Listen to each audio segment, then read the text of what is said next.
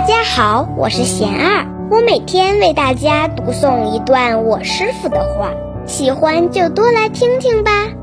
此路不通时，就换一条路。我师傅说：“缘聚缘散，缘生缘灭，一切都只是因缘和合。昨天下雨不会淋湿今天的衣服，但如果我们的心情停留在昨天的雨中。”就错过了今天的太阳，沉浸在过去的人也会错过今天，然后今天又成为了明天所无法挽回的过去。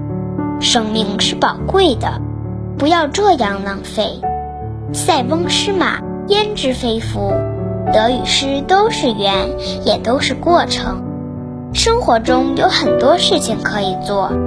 此路不通时，就换一条路。多想光明面，多做自己力所能及的善业，不要把时间精力用在钻牛角尖上。大家有什么问题，有什么想问我师傅的，请给贤儿留言，贤儿会挑选留言中的问题，代为向师傅请教，然后在今后的节目中回答哦。